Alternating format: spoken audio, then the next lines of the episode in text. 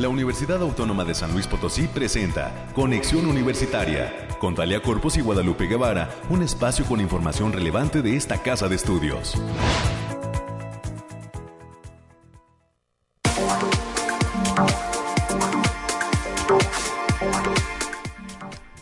¿Cómo estamos, amigas y amigos de este espacio de conexión universitaria? Bienvenidas, bienvenidos. Estamos en este lunes 2 de mayo del 2022 saludándonos con muchísimo gusto a través del 88.5 de FM, del 91.9 de FM en Matehuala. Un abrazo para todos los amigos del Altiplano y también a través del 1190 de amplitud modulada. Bienvenidas y bienvenidos, iniciando semana a este espacio de conexión universitaria.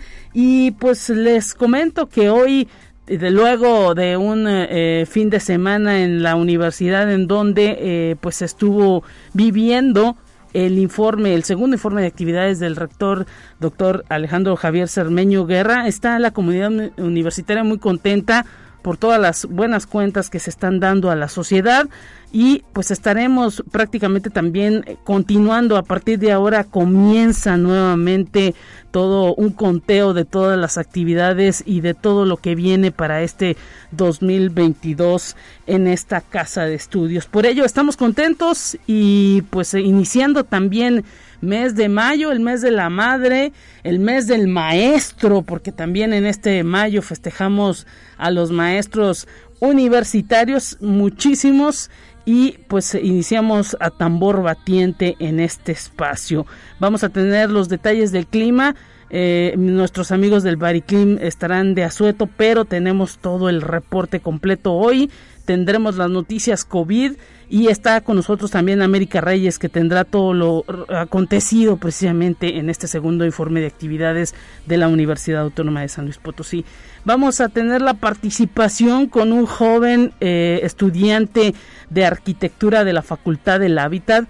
Este joven ha obtenido el primer lugar del concurso de proyecto ambiental integral en la categoría de equipo del Encuentro Nacional de Estudiantes de Arquitectura, un trabajo eh, arquitectónico que desarrolló en eh, Cuernavaca, en donde se llevó a cabo este encuentro nacional de estudiantes de arquitectura y resultó ganador junto con todo un equipo. Más adelante nos estará platicando respecto a esta cuestión.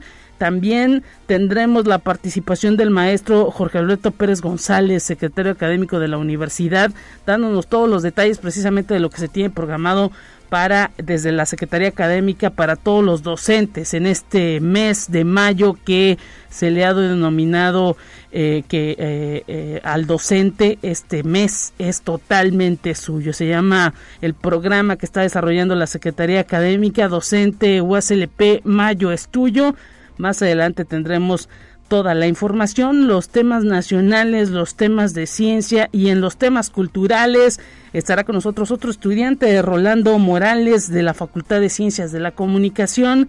Nos tiene todos los detalles de este nuevo número de la revista Galería 7 Cs que está dedicado en esta ocasión a la gastronomía. Nosotros que no hemos desayunado y pues ya nos estarán hablando de chefs, de comida, de cómo este medio de comunicación ha venido creciendo y se ha involucrado en una buena cantidad de temas a través de todo el trabajo que vienen desarrollando los jóvenes de la Facultad de Comunicación. Es lo que vamos a presentar a lo largo de esta hora de transmisión en Conexión Universitaria. Gracias a todos los amigos que están pendientes de las redes sociales y de la transmisión a través del Internet de eh, esta eh, frecuencia. Gracias a la maestra Sandra Muñoz, que siempre está ahí desde la Facultad de Ingeniería pendiente de toda la actividad que tenemos en conexión universitaria y a toda la gente que está hoy de asueto, la mayoría de la comunidad universitaria está de asueto, otros tienen muchísimas actividades, hoy comienzan una serie de semanas y acciones en las distintas facultades e institutos y pues están a tambor batiente con mucha actividad. Un gran saludo para todos que siempre están pendientes de estas frecuencias y les dejamos la línea telefónica 444 826 1347 444 826 1348 y gracias también por estar pendientes siempre del Facebook de Conexión Conexión Universitaria USLP en Facebook. Ahí nos dejan sus mensajes y por supuesto que los, eh, los contestamos y les mandamos saludos desde estos micrófonos para quienes quieran dejar esos saludos. Tenemos ya el reporte del clima.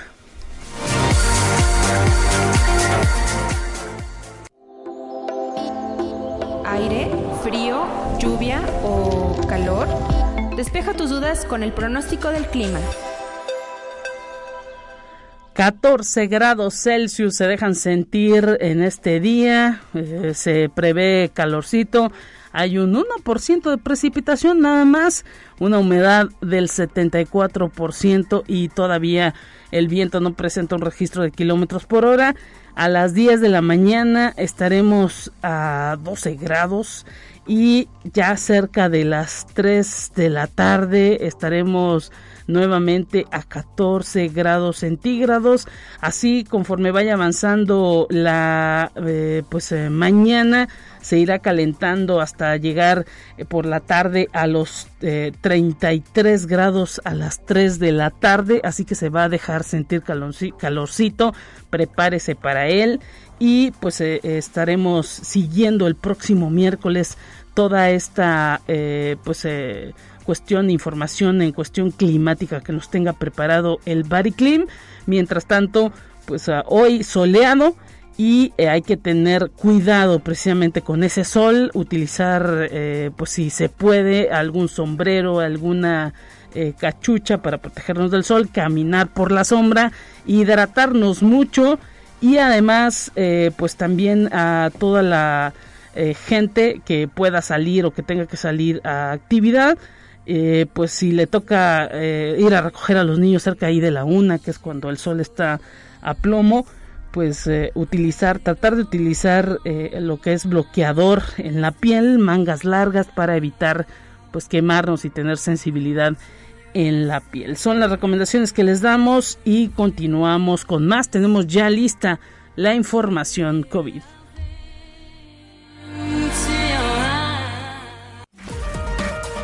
Más relevante del reporte COVID-19.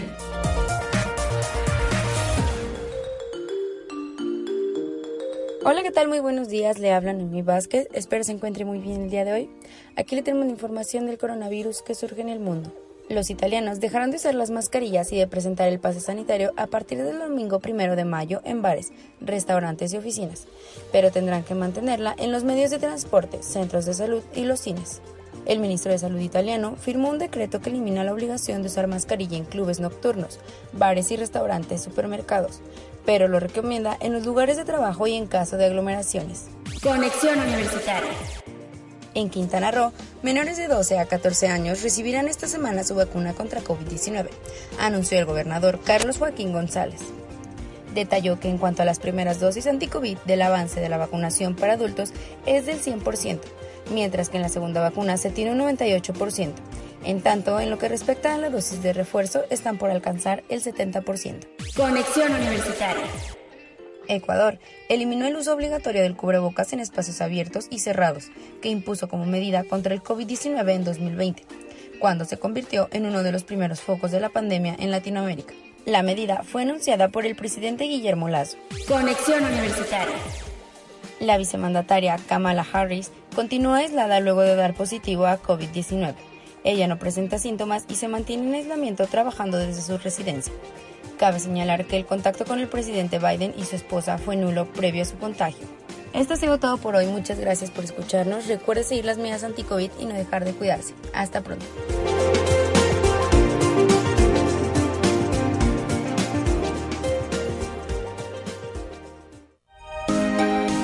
Escuche un resumen de Noticias Universitarias. Bienvenida América Reyes, ¿cómo estás en este lunes, iniciando mes a tambor batiente? ¿Cómo, cómo estás? Bienvenida.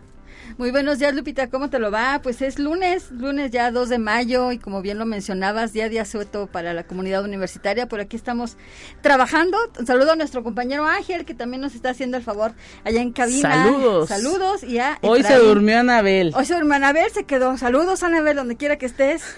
este, pero hoy nos acompaña Ángel y también nuestro querido Efraín. Y bien, vamos a darle la información. Y en el segundo informe de actividades de esta casa de estudios, el rector, el doctor Alejandro Javier Cermeño Guerra, detalló que la universidad tiene la necesidad de ofrecer espacios, respuestas y soluciones a una comunidad cada vez más diversa y sostuvo que la institución construye una universidad cercana a la sociedad que se deba al bienestar de los que más lo necesitan.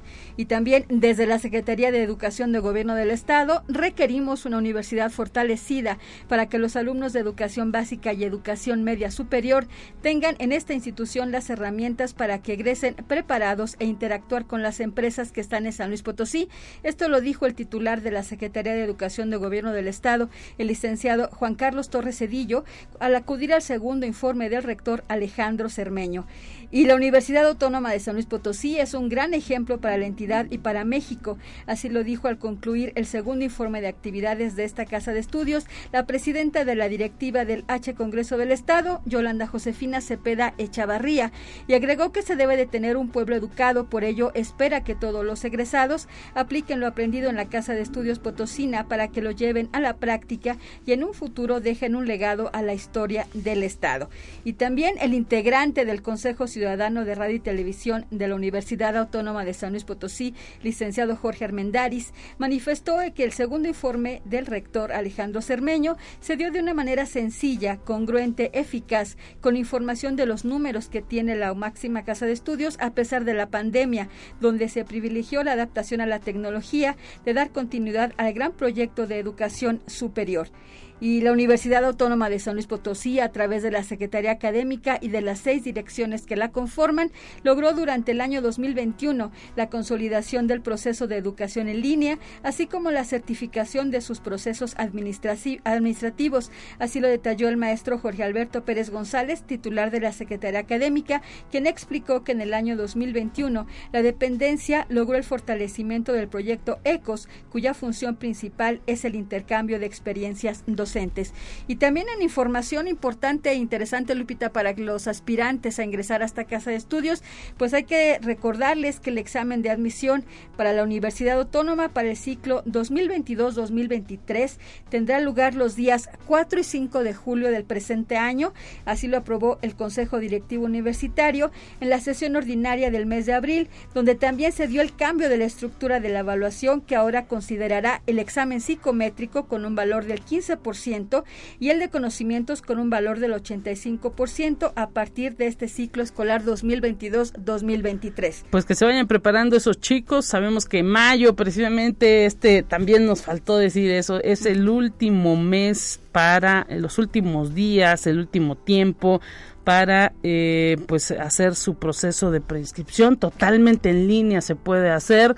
Ya incluso esta información fue parte del informe que dio el rector de esta institución. Se logró hacer esta fusión completa para que totalmente en línea los jóvenes desde cualquier parte pues del, del estado y del país puedan eh, hacer su solicitud y pues ahora sí que aprovechar no este este tiempo de mayo porque el 31 cierra el proceso de preinscripción y comienza también el tiempo para los jóvenes de preparación para este examen que ya tiene dos fechas totalmente definidas. Así es, y sobre todo decirles que eh, la página es bastante amigable, https dos puntos diagonal diagonal aspirantes.uaslp.mx, donde los van a guiar de la manita prácticamente para que puedan este, ingresar todos sus documentos eh, y, puedan tomarse su fotografía y también recordarles que es totalmente en línea, necesidad de que vengan hasta el edificio. Así es, no hay necesidad y pues por lo pronto ahí está ese proceso de eh, eh, preinscripción abierto hasta el 31 de mayo. ¿Y qué más tenemos, América? Y bien, la Secretaría de Difusión Cultural de esta Casa de Estudios, en colaboración con la Cineteca Alameda, invitan a toda la comunidad potosina a la función especial con la que celebrarán los primeros 25 años del Cineclub Universitario.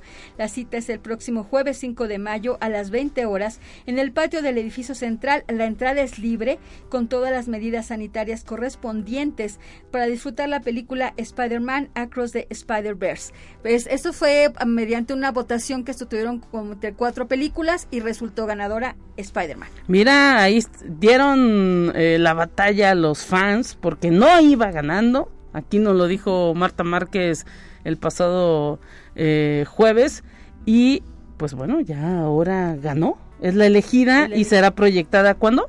El jueves 5. Mira, el, próximo, el próximo jueves. A las 8 de la noche aquí en el edificio central. También hay que decirlo que es una de las primeras cosas que se están haciendo ya, ya no es en, el Rafael Nieto, sino acá al aire libre. Bueno, excelente y será, eh, estaremos, trataremos de acudir para platicarles cómo, cómo es y pues será, será fabuloso porque tengo entendido que van a traer una mega pantalla. Ahí eh, la Cineteca Alameda se está poniendo guapa con ese cineclub que bueno, no es para menos, es una buena cantidad de años, 25 ya. Enhorabuena para toda la Secretaría de Difusión Cultural y precisamente para el Cine Club. Y, finalmente, Lupita, titulares de dependencias universitarias como la Secretaría de Servicios Escolares, la División de Servicios Estudiantiles, la División de Vinculación Universitaria, así como la Defensoría de los Derechos Universitarios, coincidieron en señalar que el año 2021 fue complicado, pero se continuó con el trabajo que trajo grandes avances para la comunidad universitaria. Entre otras cosas, esta Casa de Estudios en el 2021 logró la consolidación del proceso de admisión en línea, así como la aplicación del examen y el el cambio del formato de título profesional. Ándale, pues ahí está también otra de las cosas que pues se llegó a mencionar respecto a toda la eh, pues actividad que tuvo la institución y América pues hoy mucha actividad está proyectado por ahí el inicio de la semana del ICO también eh, en, eh, ingeniería no ¿Hay, más actividad en ingeniería tiene ya el, programa en línea de puertas abiertas que va a concluir el, el 6 de mayo inicia hoy y en, en comunicación óptica hoy arranca las actividades actividades de la semana número 22 estudiantil que en esta fecha lleva el título de Hacia el futuro de la, de la nanociencia y los nanomateriales. Toca ir para allá, ¿verdad? Así es, y también al Foro del Agua. Al Foro del Agua, eso se nos había pasado también. Entonces hoy mucha actividad todavía esta institución. Muchísimas gracias América. Que estés muy bien, excelente inicio de semana, cuídese. Excelente inicio de semana para todos. Continuamos con más en esta mañana.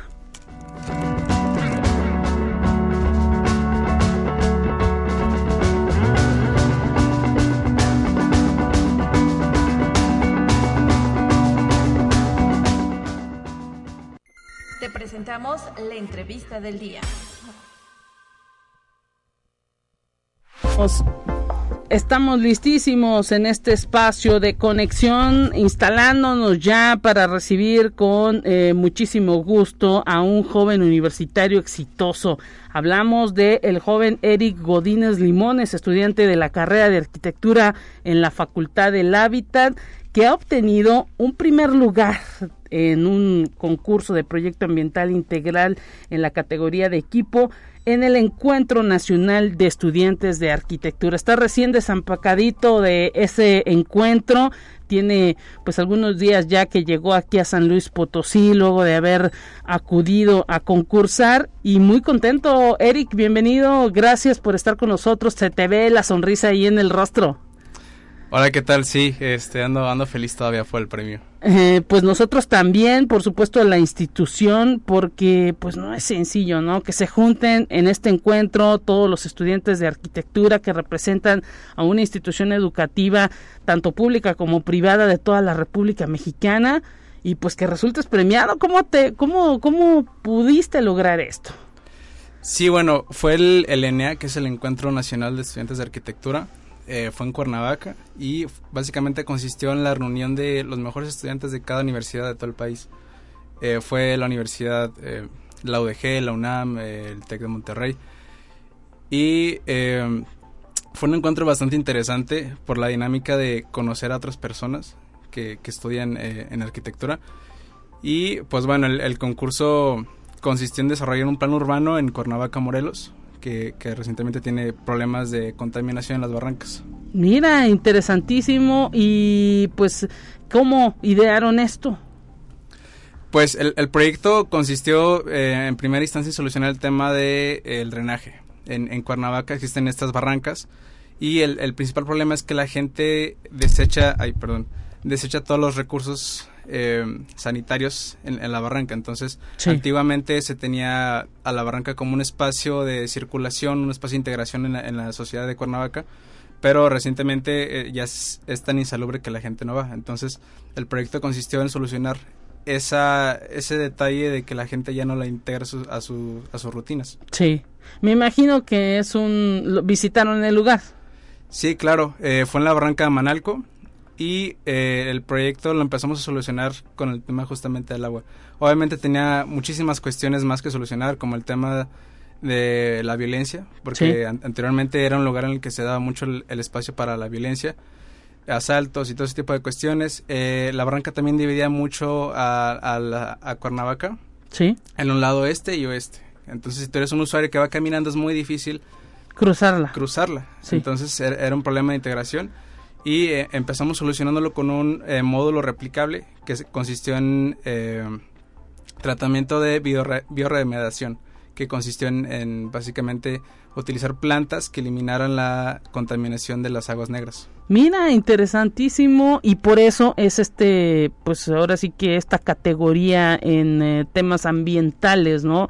Porque están, ahora sí que le llaman proyecto ambiental integral porque está atendiendo prácticamente todo lo que eh, pudiera generar algún problema de esa, de esa región o de esa barranca, ¿no? Ahí en, en, eh, Cuernavaca. Sí, claro, incluso también incluimos el tema de la integración de la sociedad, como ya lo mencionaba eh, por ejemplo, con módulos de comercio no invasivos que integraran a la sociedad en la barranca, pero al mismo tiempo sin, sin ser, sin convertirse en un eh, comercio allá adentro. Entonces, de esa manera se atrae a la sociedad y se integra el comercio y la economía y se genera un flujo de constante usuarios. Eh, incluso también este, incluimos los huertos urbanos, que son soluciones eh, para que la gente no dependiera tanto del turismo, porque eso nos dimos cuenta en Cuernavaca, el, el 80% de la economía de ahí está basada en, turismo. Y uno pensaría que, pues, ¿por qué se destruyen este tipo de lugares naturales, no? Si, sobre todo, cuando se nos estás detallando Eric Godínez, estudiante de arquitectura, ganador en este concurso que se realizó allá, pues uno diría, si la gente se dedica a los temas turísticos, ¿por qué destruir la naturaleza, no? Eh, es algo como incongruente. Sí, sí exacto, ese es el mayor atractivo, se supone. Ajá. Y bueno, o sea, no lo he mencionado, pero el trabajo fue en equipo. Sí. Eh, me tocó un muy buen equipo, la verdad nos complementamos demasiado bien. Eh, ¿De dónde eran los chicos con los que estuviste? Adrián Vallejo de la Universidad de Guanajuato, Diego Gutiérrez de la Universidad de Guadalajara y Jimena Gontes de la Universidad de Cuernavaca, Autónoma de Cuernavaca. Ella me imagino que les dio el panorama ahí de la zona, ¿no? Sí, sí, pues tenía una visión ya bastante cercana a Cuernavaca por su situación de que vive ahí, entonces ya conocía bastantes problemáticas y nos ayudó. Interesante esta mezcla, ¿cómo, cómo, cómo se dio la integración, hubo que, les dijeron que los equipos los tenían que integrar de, de gente que no fuera de su universidad o cómo estuvo. Sí, la, la, dinámica en el ENEA fue justamente involucrarnos con otras universidades. Entonces los equipos los diseñaron de manera que cada equipo tuviera diversidad de universidades. Entonces eh, nos dieron un taller, un espacio y ahí llegabas y, te decían, te tocó el equipo de número 17, la mesa 17 y ya ibas. Y pues así fue como conocí a estos chavos y la verdad sí fue una experiencia muy rica porque les aprendí demasiado. Sí. En todas las cuestiones arquitectónicas. Sí traían bastante este potencial. Mira, interesante todo lo que nos detallas. Entonces, este encuentro que pues se desarrolló, eh, ¿en qué fechas fue? Del 1 al 9 de abril. Ah, mira, o sea, hace un mesecito que pasó. Sí, está reciente. ¿Y cuántos días estuvieron ahí en Cuernavaca? Nueve días. Eh, los primeros tres, cuatro días fue la etapa de en equipo. Casi medio mes. sí, más o menos. Eh, los primeros cuatro días fue una etapa en equipo y los otros tres días fue una etapa individual arquitectónica. Mira. Eh, desafortunadamente no gané ahí, pero aún así la experiencia fue muy rica Y pues bueno, me tocó la suerte de que eh, me tocó muy buen equipo y ahí logramos sacar esta mención que fue el, mejor proyecto en plan urbano ambiental integral. Mira, interesantísimo y pues ahora sí que imagino que están contentos tus maestros porque pues bueno, lograr que un joven se cuele eh, a los primeros lugares, aunque sea en el tema en equipo, o sea, que no sea individualizado, más bien, pues eh, eh, estuvo mal empleado esto de aunque sea, más bien colaborando con otras instituciones, no es sencillo para los mexicanos trabajar en equipo. ¿Qué fue lo más difícil para ti? Yo creo que el tema de organizar los tiempos, mm. porque nos dieron alrededor de 17 horas. Entonces, eh, normalmente tenemos mucho mucho más tiempo. Entonces fue el tema así de, tienes dos horas para hacer esta parte que normalmente la haces en 10 horas. Entonces sí fue muchísima presión y trabajo este colaborativo. Fue un equipo muy proactivo en el tema de que todo el tiempo nos estábamos comentando las cuestiones. Entonces yo avanzaba cierta cosa y les decía, oigan, ¿qué les parece? Y, y, todo el equipo me decía, no, pues a lo mejor muévele aquí, muévele acá. Y eso lo hicimos cada uno de los integrantes, a tal punto que cualquier acción que hacíamos, cualquier avance, lo comentábamos. Hubo veces que, que sí me tocó corregir muchas cosas, pero al mismo tiempo hubo veces que también yo contribuía a que cambiaran ciertas cosas. Entonces, fue, fue como una simbiosis en ese aspecto de que todos nos unimos en, en, en uno. Oye, ¿y cómo le hiciste para lograr ir? Porque también internamente me imagino que hubo una selección ahí en el hábitat de aquí de la USLP. Sí, claro. El, la, la, facultad sacó un comunicado en, redes sociales eh, pidiéndonos que mandáramos nuestro portafolio con láminas. Sí. Y en base a eso eh, seleccionaron a los mejores. Fuimos tres personas de, de la Facultad del Hábitat. Sí. Fui, fue Emiliano Leija, eh, que es, es, de mi generación, y otra chava de décimo semestre que se llama Margarita. Ok, ¿tú qué, qué, generación eres? ¿En qué semestre vas? ¿Ya estás a punto de concluir la carrera? ¿Cómo, cómo estás ahora? Eh, soy generación 2018, me faltan dos semestres justamente para salir. ¿Un año? Un año, ya estoy en la recta final. y pues, eh, pues es una motivación gigantesca esto, esto de Lenea. Ya regresé súper motivado. Sí, me imagino. ¿Y qué te dicen tus papás? No, pues no se la creían. Tu familia, ¿no? Sí, fue, fue una catarsis de emoción muy, muy grande. Este, enterarnos de todo este tema y pues fue un abrazo gigantesco, eh, me apoyaron bastante y, y, la verdad les agradezco bastante que toda la carrera me han apoyado en todos los aspectos. ¿Te están escuchando ahorita? Sí, claro, ahí le, mando un saludo a mi mamá que ahorita está escuchando directamente y a mi papá también. Mira, pues qué bueno y enhorabuena también por todo ese esfuerzo. Los padres, pues también uno se da cuenta, eh, hacen un esfuerzo impresionante porque uno pues esté contento. Ahora sí que estás contento, realmente convencido de lo que, de lo que elegiste. me imagino que ahora te enamoras más que nunca de tu carrera. Sí, claro, y es que también, o sea, yo me considero una persona, pues, en, términos coloquiales matada. Este, entonces, que, que mis esfuerzos rindan frutos es una motivación gigantesca. Entonces, te digo, regresé muy motivado, con ganas de, hacer cosas grandes, porque el, el, detalle de haber ganado un concurso nacional te hace creértela y, y, y te motiva a que sí se puede. ¿No? Y pues ahí está el ejemplo entre cuántos jóvenes, ¿no? Eh, ahora sí que, pues nos dices que fueron tres de prácticamente cada institución educativa. ¿Cuántos eran? No, no, no sé si, si, traes el número por ahí. Exactamente no sé, porque nunca nos dijeron, pero eh, iba de uno a tres estudiantes por universidad y fueron alrededor de, yo creo que entre 60 y 80 estudiantes de todo el wow, país. Mira, o sea, lo mejor de la estudiantada, del estudiantado de arquitectura de todas las escuelas. Sí, por ahí identifiqué bastantes chavos con muy buen nivel.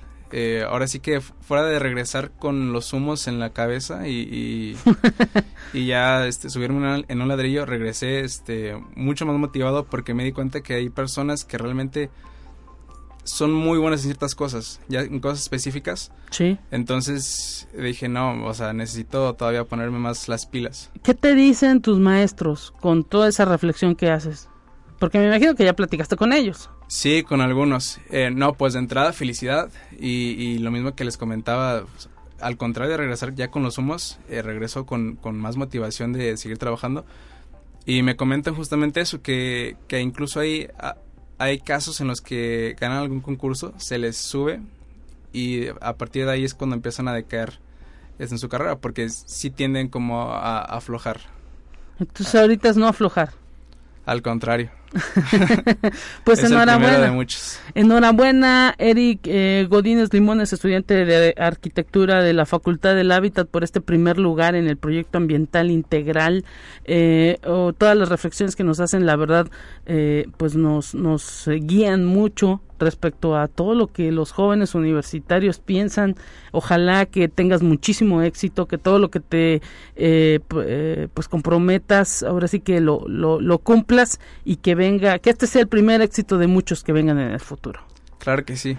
Muchas gracias. El primero de muchos. Hasta pronto y pues ha llegado el momento de ir a una pausa. Amigos, Eh, regresamos eh, enseguida. Luego de esta pausa estaremos enlazados con el tema de pues las celebraciones, las actividades que se tienen en torno a el 15 de mayo, el Día del Maestro. Viene mucha actividad para esta casa de estudios. Más adelante tendremos la información. Vamos a la pausa. Gracias, Eric.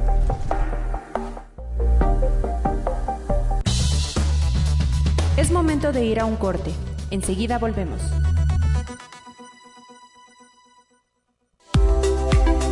Continuamos en conexión.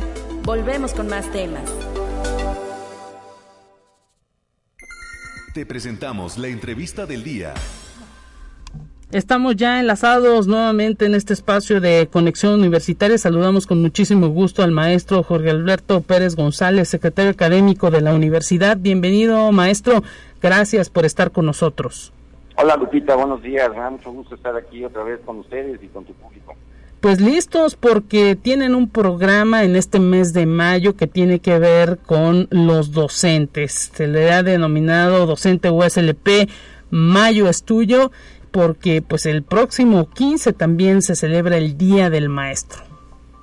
Sí, así es Lupita. Ya desde el año pasado lanzamos esta esta campaña Mayo es tuyo para pues eh, conmemorar un poco a nuestros eh, compañeros docentes en la universidad en este mes de mayo, mes de mes de del maestro. ¿Qué actividades son las que tienen ustedes proyectadas que eh, estarán llevando a cabo? Y pues cuál es también la invitación a los docentes a participar. Sí, mira Lupita, eh, tenemos programadas varias actividades en este en este mes de mayo que van encaminadas precisamente pues a la, a la formación y a la promoción de nuestro personal docente en la universidad. El próximo día 13 de mayo vamos a lanzar el video que le hemos titulado Ser profesor es. Eh, esto con la finalidad de fortalecer nuestra identidad como docentes de la universidad, reconocer el quehacer de nuestros eh, compañeros profesores en la universidad. Este video pues recoge los testimonios de varios de nuestros eh, compañeros profesores, su experiencia en, pues, en estos años, estos dos años tan difíciles que ha sido para todos nosotros eh, con esta pandemia. Y, y, bueno, de eso se trata este, este video, de reconocer este trabajo que se ha venido haciendo. Así es, y, y pues ahora sí que también los docentes han participado, ¿no? Dando el ejemplo de cómo ellos pues han superado esa, esa pandemia, maestro.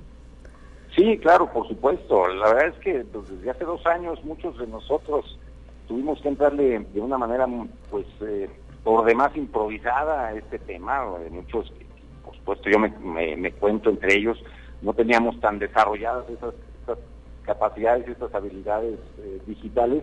Y precisamente otra de las actividades que estamos programando para este mes de mayo, pues es eh, el, continuar con esta capacitación de nuestros profesores para contribuir al, al, desarrollo de sus competencias digitales, para desarrollar sus habilidades tecnológicas, eh, que esto lo hemos venido haciendo prácticamente desde que inició la pandemia.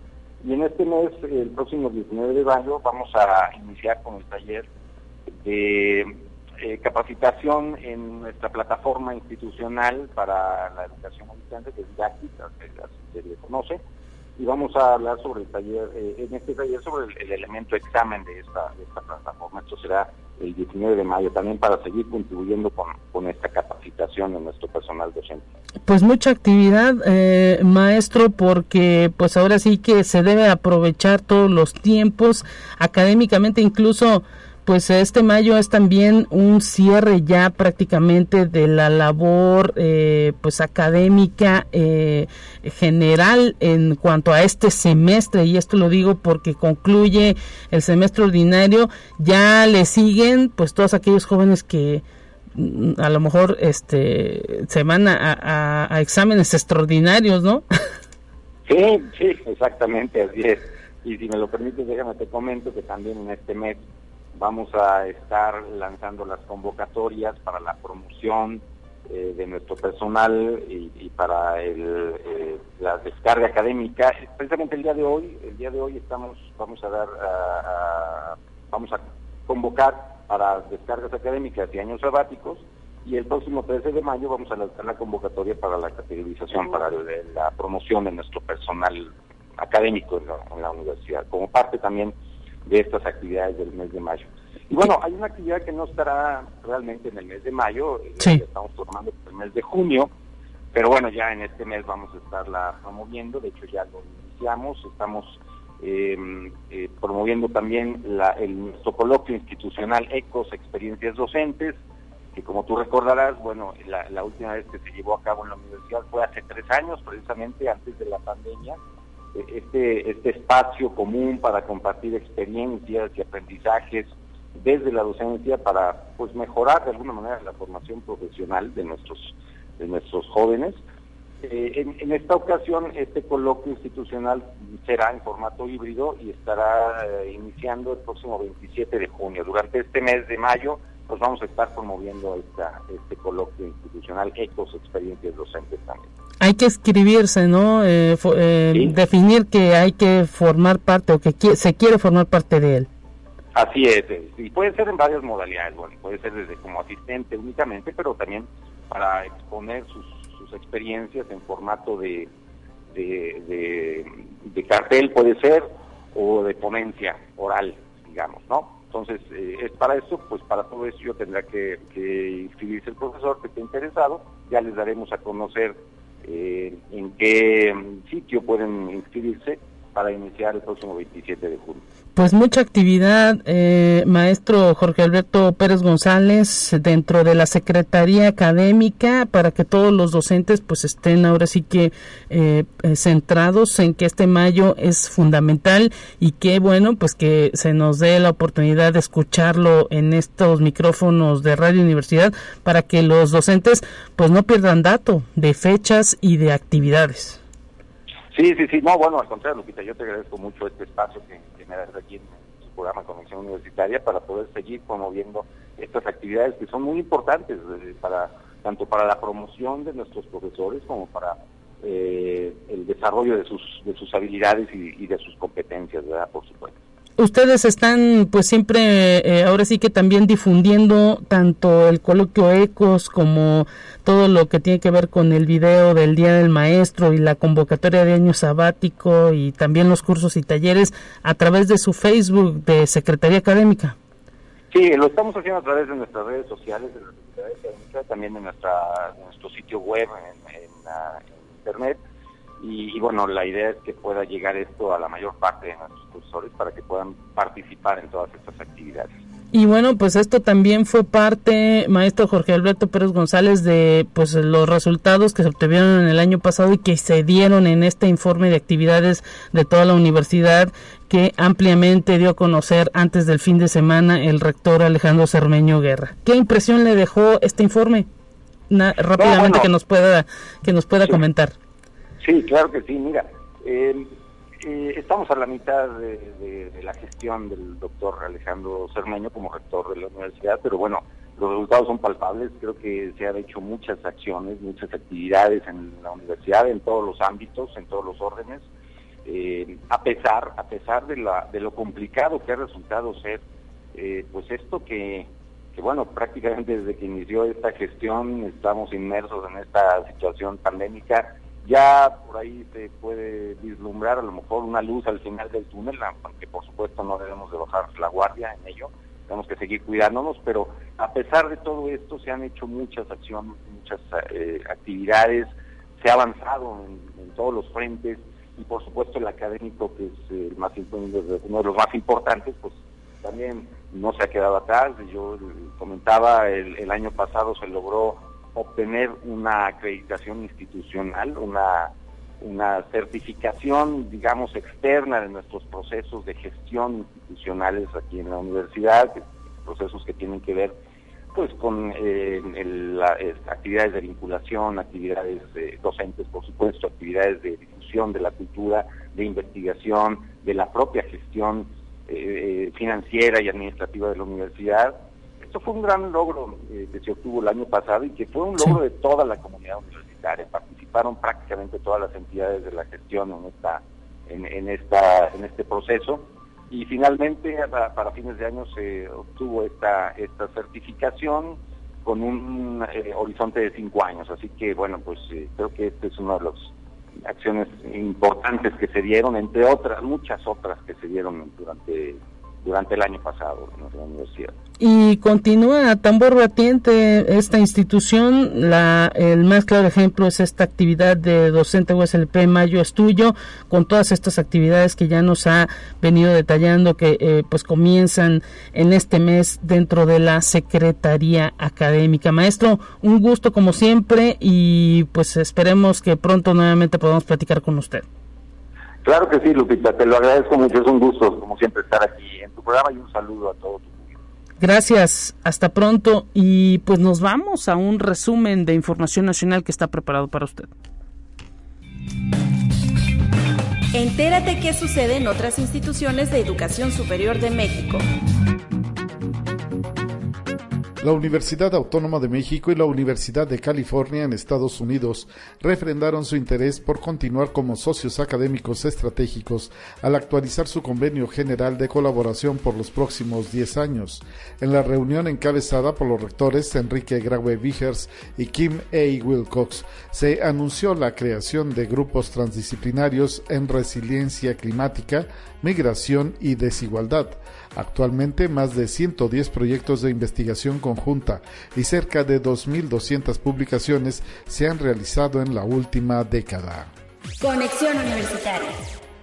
Aquellas cosas que afectan al medio ambiente afectan finalmente la salud animal y humana, dijo la doctora Teresa García Gasca, rectora de la Universidad Autónoma de Querétaro, al impartir la conferencia Cambio Climático y el rol de la universidad en este problema durante el Congreso Internacional APKIP Salud Pública y Cambio Climático en conmemoración del Día Internacional de la Tierra que se lleva a cabo por segunda ocasión de forma conjunta entre la Universidad Autónoma de Querétaro y la Escuela de Salud Pública Global de la Universidad de Nueva York. Conexión Universitaria. La Universidad Autónoma de Chiapas se incorpora a la red interinstitucional en materia de derechos humanos al firmar el convenio por el cual esta incorporación se formaliza. El rector Carlos Natarén Andayapa indicó que para la UNACH sumarse a este espacio académico es una oportunidad de incorporar saberes y conocimientos en un tema fundamental para el país. La red está conformada por la Universidad Autónoma de Tlaxcala, la Universidad Autónoma de Baja California Sur, la Universidad Autónoma de Campeche, la Universidad de Guanajuato, la Universidad Autónoma de Tamaulipas, la Universidad Autónoma de Chihuahua y la Universidad Iberoamericana. Conexión Universitaria. La Universidad Autónoma de Sinaloa, a través de su rector, doctor Jesús Madueña Molina, firmó la Alianza por la Sustentabilidad con el Consejo Internacional de la Carta de la Tierra México, representada por el maestro Mateo Castillo Ceja en el marco de la Jornada por la Madre Tierra. Juntos construimos el bienestar que organiza la Unidad de Bienestar Universitario.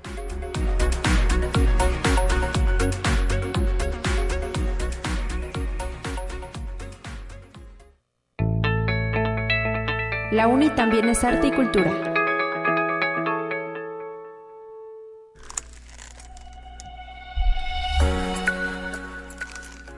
Agradecemos que ya esté conectado con nosotros el joven Rolando Morales, estudiante de la Facultad de Ciencias de la Comunicación. Rolando, gracias por estar presente en estos micrófonos. Tú nos vas a presentar el nuevo número de la revista Galería 7 Cs que en esta ocasión lo han dedicado a la gastronomía. Platícanos haznos pues que nos dé más hambre porque no hemos desayunado en esta cabina. ¿Cómo estás? Hola, muy buenos días. Muy bien, muchas gracias. Este, agradecemos por parte del equipo de Galería 7G este espacio, eh, como ya lo mencionaba, para pues hablar un poquito de esta edición número 19 ya de la revista. ¡Wow! Eh, Oye, me acuerdo cuando presentamos el número uno en estos micrófonos. Ay, Dios mío. ha avanzado muy rápido. Pero sí, este número eh, ya 19, titulado Gastronomía, de, del a las garnachas, un número en el que, pues bueno, abordamos pues sí, la gastronomía en todas sus facetas, en todas sus aristas, pues a través de muy interesantes artículos que pues pueden encontrar en esta edición, entrevistas a especialistas, a nutriólogos, antropólogos, este, reflexiones, un poco de todo, ¿no? Este, entrevistas a chefs para pues hablar un poquito de los retos de esta profesión, ¿no?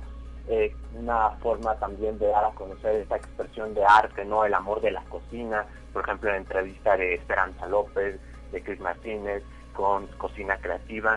Eh, hablar también un poquito, por ejemplo, de esta clasificación famosa de las estrellas Michelin, ¿no? Sí. Un poquito de su historia, de su, vaya, de toda su influencia en, en, la cocina, ¿no? Que, luego, que perdóname, eh, Rolando Morales, que luego es difícil, ¿no? Encontrar ese tipo de información y que, bueno, ahora este medio de la Facultad de Ciencias de la Comunicación, revista Galería 7 pone a disposición del todo el público potosino. Así es, es lo que intentamos hacer mes con mes, llevar la mejor cantidad de información, información que, pues, tiene que ver con está con el día a día de las personas, pero pues tratar de también de abordarlo con conceptos que no son muy comunes, tratar de seguir con esa creatividad edición con edición. Interesante esto que nos detallas. Ya, pues ahora sí que eh, platícanos un poquito del rol Rolando Morales, que tú haces ahí en Galería 7C. Ahora, ¿qué te tocó en este número? ¿Se están rolando los papeles ustedes, entre ustedes? Imagino que luego también toca hacer un poco de todo. Sí, la, verdad y es algo enriquecedor para, para los que estamos colaborando. En esta ocasión me tocó hablar sobre la gastronomía mexicana. Sí. El artículo Gastronomía Mexicana, Amiga o Enemiga, en el que bueno, mi principal objetivo es este hablar un poquito del papel que tiene nuestra gastronomía, que es algo que es muy representativo del país, ¿no? Nos conocen eh, por, la gastronomía a nivel internacional. Sin embargo, uno de nuestros principales problemas de salud, con lo que hemos venido acarreando desde hace muchos años, pues es la obesidad y es el sobrepeso, ¿no? Muy ah. lamentablemente. Y pues es algo que ahora con la pandemia se acentuó todavía más. Sí. Entonces, pues quería ver ¿qué papel tiene la gastronomía típica mexicana? ¿Qué lugar, en qué lugar está de la ecuación? no Tuve la oportunidad de platicar eh, con eh, dos licenciadas en nutrición, eh, Laura Margarita Valle Cerecedo y Ana Gabriela Araiza del Garillo, que si me están escuchando les mando un saludo. Claro. Porque pues, y pues con ellas intenté este, platicar un poquito sobre el tema, preguntarles el por qué esta situación, ¿no? por qué este panorama de sobrepeso y de obesidad que es muy alarmante, ¿no? De acuerdo con las cifras, uno de nuestros principales problemas de salud y en qué influye nuestra, pues nuestro consumo de alimentos diarios, ¿no? Donde entra este concepto tan diverso, tan rico, porque eso no lo podemos negar, la gastronomía mexicana es deliciosa. Oye, ¿y qué encontraste? Porque, pues sí, de repente yo dije, bueno, ¿y cómo es nuestra enemiga la comida?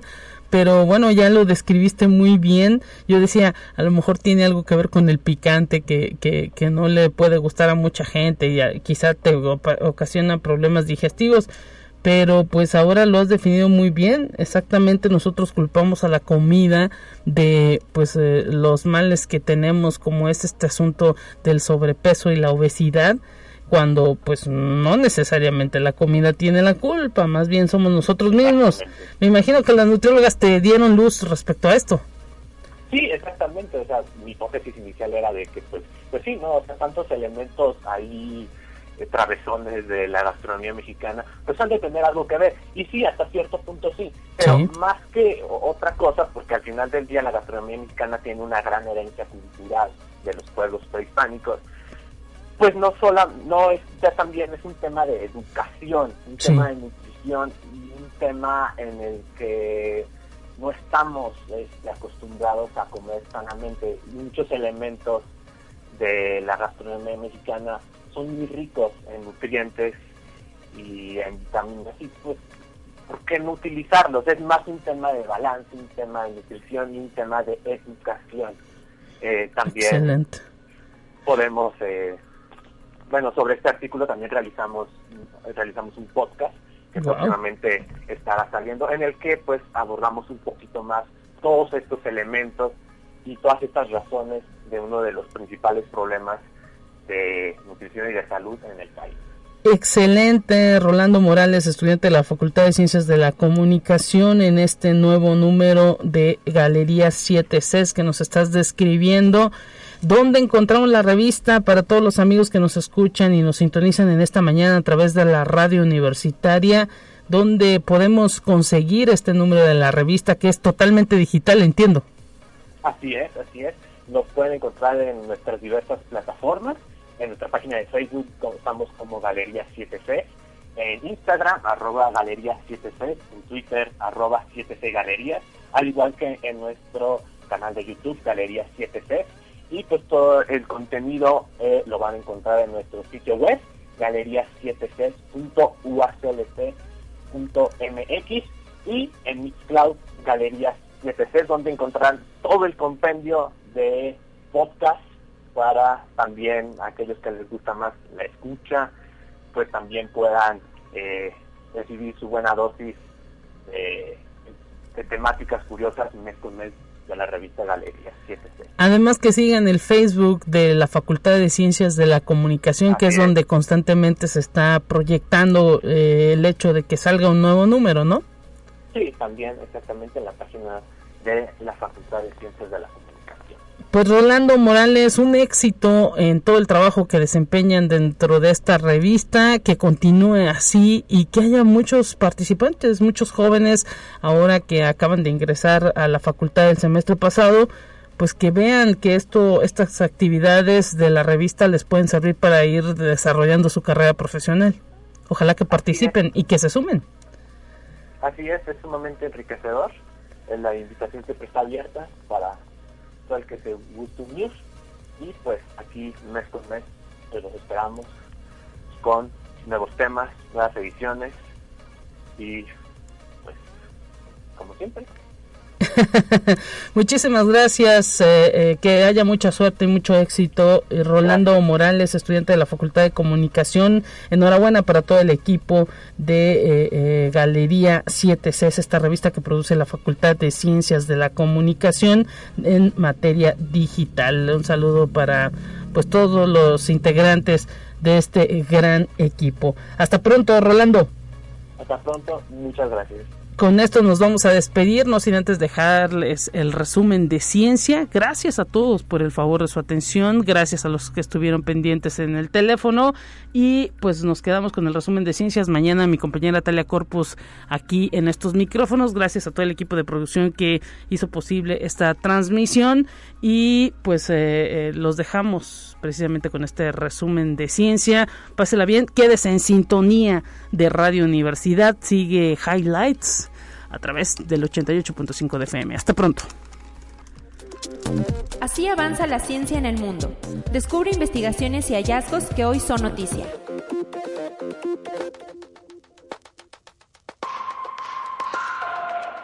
Se espera que el arribo de la macroalga marina, conocida como sargazo, a las playas de Quintana Roo vaya en aumento en los próximos meses y ya se considera como una situación alarmante. Así lo aseguró el secretario de Marina, Rafael Ojeda. Dijo que pese al esfuerzo desplegado por la Secretaría en conjunto con autoridades locales, municipales y hoteleros, el impacto del sargazo ha sido y será importante en los meses por venir. Conexión Universitaria. Instagram está trabajando en una nueva característica que permitirá a los usuarios anclar publicaciones concretas en su perfil de la red social sobre la cuadrícula del feed, no solo historias como ya se puede hacer en la actualidad. Esta opción ya fue advertida por un desarrollador experto en tecnología a finales del pasado mes de enero. Ahora la compañía está probando esta nueva función que servirá para destacar publicaciones más antiguas debido al orden cronológico que mantiene el feed de la red social. Conexión Universitaria. Los Centros para el Control y la Prevención de Enfermedades de Estados Unidos dieron a conocer el primer caso humano de gripe aviar H5 en una persona de Colorado, quien dio positivo en la prueba del virus de la gripe aviar y participó en el sacrificio de aves de corral presuntamente afectadas por la gripe. El único síntoma que la persona presentó fue la fatiga durante unos días y que desde entonces se viene recuperando. Conexión Universitaria. La NASA y su homólogo alemán DLR han decidido suspender sus operaciones de vuelo del Observatorio Estratosférico para Astronomía Infrarroja, SOFIA, en septiembre de este año. Los datos científicos adquiridos por SOFIA están disponibles en los archivos de la NASA para los astrónomos de todo el mundo. El Boeing 747 SP, que se convirtió en un observatorio de astronomía infrarroja, completó su misión principal de cinco años en 2019 y se prorrogó por otros tres años hasta este 2022.